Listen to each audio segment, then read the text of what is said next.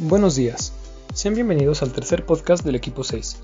En esta ocasión hablaremos sobre el texto El despotismo de los algoritmos, cómo regular el empleo en las plataformas, escrito por Sofía Scacerra. Empezaremos hablándoles de un nuevo modelo de negocio que se ha desarrollado en los últimos años en el sector de servicios. Son plataformas digitales como Uber, Rappi o Mercado Libre las que han redefinido los modelos de negocios tradicionales.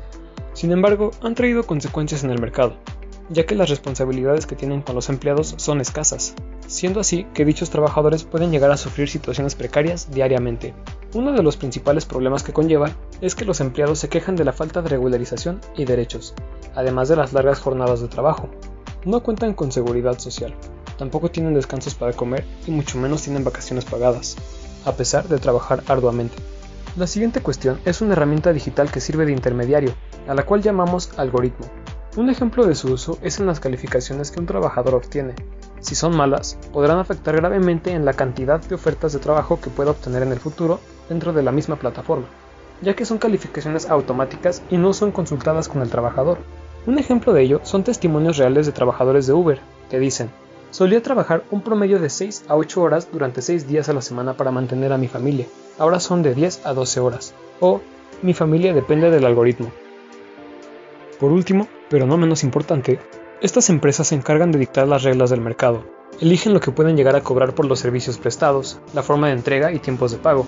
Incluso son capaces de decidir las promociones sin consultar con el trabajador, quien será el encargado de asumir los costos.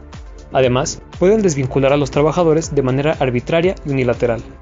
Este tipo de condiciones laborales afectan gravemente a sus empleados, principalmente a mujeres, migrantes, minorías sexuales y a jóvenes que están buscando nuevas oportunidades laborales. Después de conocer cómo operan las nuevas plataformas digitales, ¿cuál sería la solución de esta situación? Una solución justa sería que todas las plataformas respeten los derechos de los trabajadores y las garantías establecidas por las leyes locales e internacionales. Que existe la posibilidad de portar tu rating de reputación, calidad o estrellas a otras plataformas. Humanizar las calificaciones algorítmicas. Tener un canal eficiente tanto para comunicaciones como para negociar con la empresa exigir la presencia comercial de las empresas de plataforma en el territorio para poder operar, y por último, lograr un sindicato digitalizado.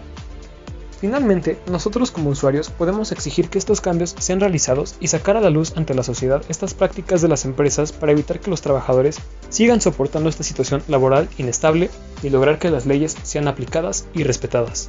Muchas gracias por acompañarnos en esta emisión.